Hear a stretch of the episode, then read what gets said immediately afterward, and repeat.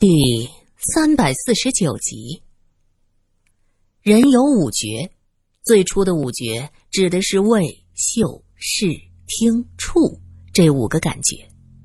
后来佛教中衍生出了本觉、始觉、相似觉、随分觉、究竟觉。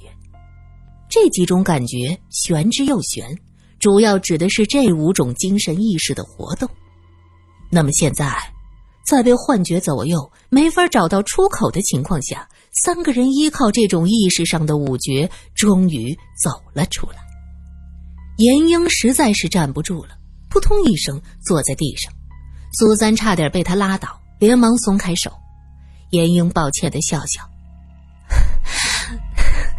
对不住，我实在是坚持不住了。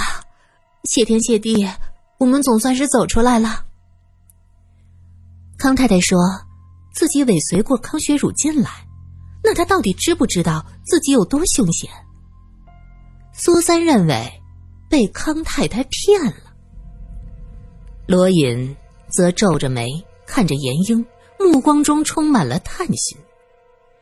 严英坐在地上，伸了个懒腰，看到罗隐盯着自己，不好意思的吐吐舌头，一抬头发现罗隐目光有意，他问道。罗先生，你这样看着我干嘛呀？很吓人的。怎么，你以为是我在捣鬼？是，开始以为是你做的，但是现在看起来你应该不知情。但是严小姐，我找人调查了方先生。严英很生气，他冲着苏三喊道：“喂，干什么？”你们怀疑郑良？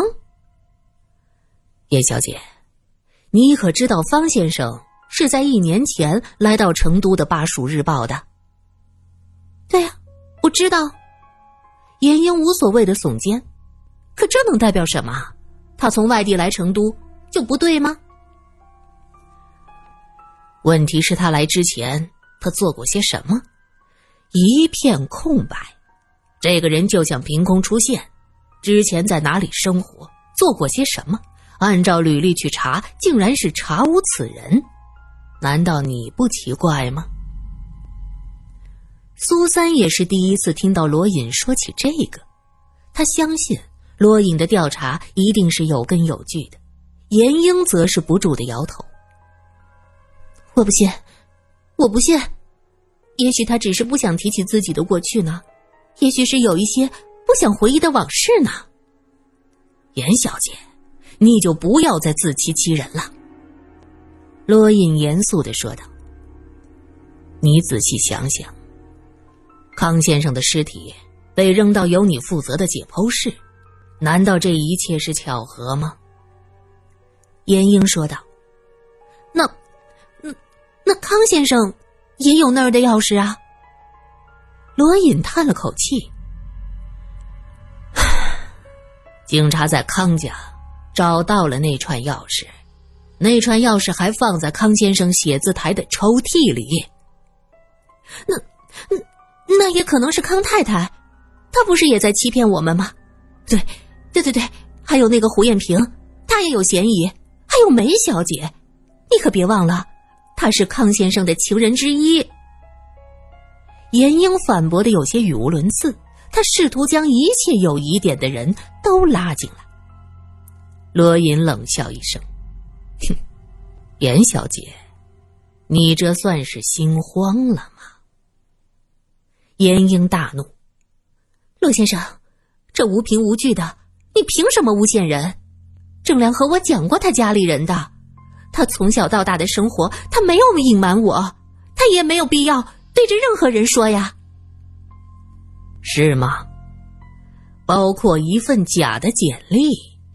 他是个记者，他应该明白这意味着什么。苏三见大家刚刚脱险，两个人就剑拔弩张，他急忙劝道：“这样吧，英子，你说方先生曾经说过自己过去的生活，那他是怎么说的？他，他说他父亲早逝，是母亲把他养大。”供他读书，后来母亲去世了，所以他也知道我弃文从医的事儿，很感慨，说自己在母亲去世的时候，也曾经有过这样的想法，可现实，可现实不允许他这样做。严英说到这儿，眼睛通红。苏三知道，他一定是想起了自己生病去世的母亲。他蹲下身子，轻轻的搂过他的肩膀。严英靠着苏三，心情稍稍放松了一点。他接着说道：“他还给我讲过一些小时候的故事，这些不会作假，我能判断得出来。他母亲去世，那你知道他的母亲是怎么死的？据他说，他的母亲是为了挣钱，每天要洗很多的衣服，太辛苦，烫着衣服睡着了，熨斗引起了火灾，他的母亲。”在医院里挣扎了很久，最后还是去世了。在医院？哪里的医院？西康一带吗？罗隐想到方正良提到过的在西康看见林小姐的事儿，他于是追问道。严英摇了摇头。这个他没说，他只是提到过那个给他母亲看病的医生，和他说过可以做皮肤移植。还可以帮他申请减免费用。可是他后来才知道，那只是一个没有成熟的项目。那个医生只是想利用他母亲的治疗做一次实验。那最后呢？苏三很感兴趣。这个医生太坏了，事关人命，没把握还要做，怪不得可以减免费用。后来就不知道了。他说到这儿，忍不住哭了，我也不忍心再继续问下去。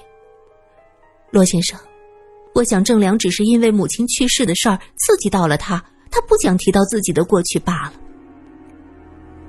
对，这的确是一个理由。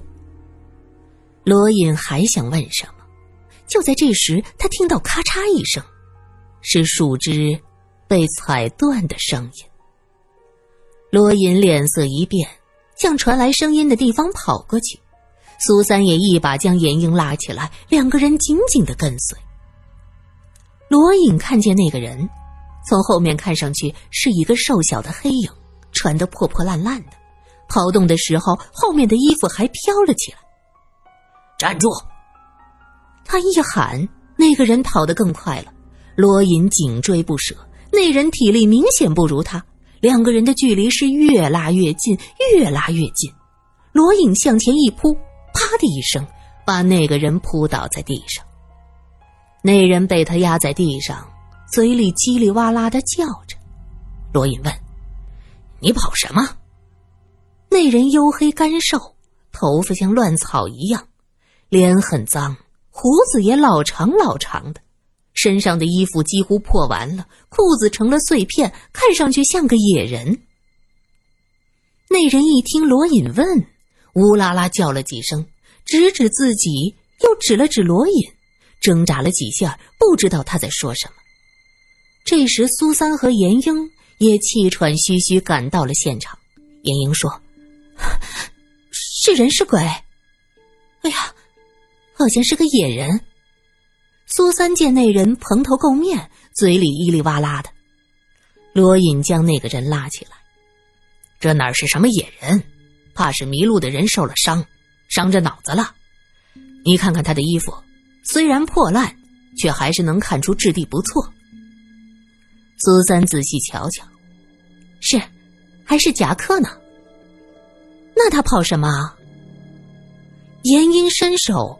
想掀开那人蓬乱的长发，看看这个人到底是谁。那个人突然挥舞着双臂，嘴里嗷嗷的叫着，把严英吓了一跳。呃，这，这是在做什么呀？严英觉着这个人的动作奇怪，像是小鸟飞。苏三学着这人的样子舞动了几下。罗隐说：“不是小鸟。”是蝙蝠。那个人做出蝙蝠飞的动作，嘴里叫了几声，接着往地上一躺，啊的一声。苏三看着他的动作，想了想，说道：“难道他说，像蝙蝠的人杀了人，这样躺下，啊的一声，不就是人死了吗？”三个人带着这个人回到校园的时候，已经是傍晚了。这人开始有些害怕。苏三猜测，是不是因为他们是在那个山洞的边上，而这个人正好被山洞里出来的人吓到过，所以在那附近见到人就会觉得害怕。这个人的衣服破破烂烂，头发长到肩膀，一脸的胡茬子，完全看不出相貌，浑身一股酸臭味儿。苏三感觉敏感，离得他很远。这个人对严英好像挺依赖，走在山路上，紧紧的跟在他后边。严英总是做解剖演示，被福尔马林熏惯了，也不嫌他又脏又臭。问他：“喂，你叫什么名字？怎么会在这儿？”那个人不说话，急了就一通叽里哇啦。三个人带着这么个人走在校园里，吸引了很多人的目光啊。严小姐，你从哪儿捡到这个人的？一个同学问道。严英指了指后山，那儿，也不知道这个人怎么在那儿生活。哟，不会是，不会是野人吧？几个女生议论着。哪儿能呢？后山怎么会有野人？不过这些天怪事连连，大家是见怪不怪，并没有围观。马上要到大门口了，正好看见梅林面无表情的走过来，他直接走到严英的面前。方先生的办公室被警察封了，你那儿还有他的东西吗？严英生气的说：“我是他什么人呢？你为什么要问我？”严英现在特别的不喜欢被人和康先生扯在一起。我只想得到一些他的遗物。算我求你。梅林的眼中浮起了泪光，他察觉到自己的失态，用力的去擦，可越擦越多，眼睛揉得通红，样子滑稽，可严英却笑不出来。他过去非常讨厌梅林，讨厌他假清高，却暗中做着康学儒的情人，人前却装得冰清玉洁。可是现在呢？看见被悲伤彻底击垮的梅林，严英发现他在同情他。他想了想，说道：“嗯，那我尽量找找，也许有他批过的作业什么的，这个可以吗？”“可以。”可以，拜托了。梅林用力的点头，眼泪一串串的往下掉。等到他走了，苏三低声的说道：“他的悲伤是真的，到处弥漫着悲伤的气息。他真的很爱康先生。”严英觉得奇怪：“哇塞，这你都能闻出来？那，你能感觉到？”康太太是不是真的悲伤吗？苏三摇摇头。悲伤和痛苦的这些情绪是因人而异的，有的人心智单纯，能很明显的释放出自己的情感；更多的人将自己的喜怒哀乐都隐藏在心里，完全让人触摸不到。这位梅小姐，她是真心的，很单纯。严英点了点头。你说的很有道理，他这个人直来直去，说话不中听，和我也是这样。时间久了，我就讨厌他。可其实仔细想想，他人不坏的。就在这时，旁边走着的人突然撒腿就跑。苏三喊道：“喂，你要去哪儿？”罗隐的身形已经动了，拔腿就追。严英的目光扫过人群。他看到一个急匆匆的女人，他指着那人给苏三看。胡艳萍，他是看见胡艳萍跑的。没错，苏三也是这么认为。他刚才走的好好的，看见一个人就跑，而苏三也观察人群中的胡艳萍也在匆匆的离去。但是现在，他们顾不上胡艳萍，要把这个人抓住是正经。罗隐一边跑一边喊：“截住他！我是警察，帮忙截住他！”那个人已经冲到校门前，突然迎面过来一个人，一把将他抱住。那人用力的挣扎几下，挣扎不开，就抱着脑袋开始嚎叫起来。罗隐一把把他拎起来，问道：“你在跑什么？”那个人哇哇的叫着，不住的摇晃脑袋，头发向两边飘着，能看到脸上的表情，满眼都是惊恐，像是看见了什么吓人的东西。啊喂，这谁呀？你们从哪儿捡的要饭花子？方正良好奇的打量着这个人，严英说道：“啊，在后山的那个山洞附近，我们该怎么称呼他呢？”给他取个名字吧，总不能是喂啊喂的，叫阿福，行吗？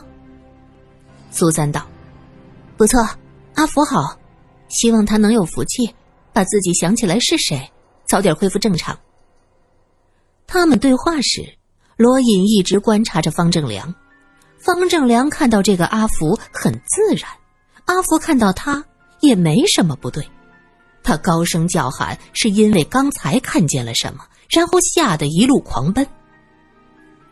苏三在他耳边说道：“阿福发狂的时候，我和英子看到胡艳萍走过去，也许阿福就是看见他才发狂的。”罗隐点点头，看向方正良：“方先生，你不认识这个人吗？”“嗯，不认识。这人怎么了？”方正良上下打量这个阿福，哟，这衣服还不错呢，这不像要饭的呀？难道失忆了？他怎么总捂着脑袋？头疼？罗隐确定，方正良和阿福应该没什么关系，就隐去山洞的事儿，只是大致讲了一下怎么遇见这个人的。方正良感慨道：“哟，那要不这样？”咱们登报吧，兴许他家人能看见。严英连忙点头：“对对对，正良，你真是太好了。既然要登报，那这人必须收拾一下，至少能看到人脸呢。”罗隐是不放心把人交给方正良的，但是让他这大少爷伺候这个阿福，也是绝对做不到的。最后。罗隐带着阿福到了一家澡堂，给小二一些钱，让他带阿福进去清洗，又换身衣服。他和方正良在外边等着。方正良看看手表，四十分钟了，怎么还不出来？罗隐没说话。方正良看着罗隐，又看着表，站起身走了几步。就在这时，听到严英喊道：“人呢？”怎么还不出来啊？说着，竟然把头伸进来。方正良吓得连忙把他推出去。哎呦，我的姑奶奶，这是男澡堂！切，吓唬谁啊？这明明是男休息室。对对，反正你们女人不能进来。罗隐在里间听着两个人的对话，眉头微微皱了一下。这个方正良在面对阿福的时候。表现的极其自然流畅，不像是心怀鬼胎的样子啊！先生，你看看怎么样？小二推着阿福出来，阿福剪了头发，刮了胡子，白白净净，看着也就二十多岁，换了一身干净的衣裳，像一个青涩的大学生。严英一听阿福出来，连忙说道：“哟，阿福。”过来，叫我看看。说来奇怪呀，这个阿福好像很喜欢严英，也很听他的话，笑眯眯的走出来，就站在了严英的面前。苏三说道：“这个阿福好像挺喜欢你的呀。”方正良觉得苏三这话不顺耳，可是仔细一想，也觉得这事儿有些奇怪，一个不会说话。什么都不记得的野人，怎么能对严英表现的这么乖巧呢？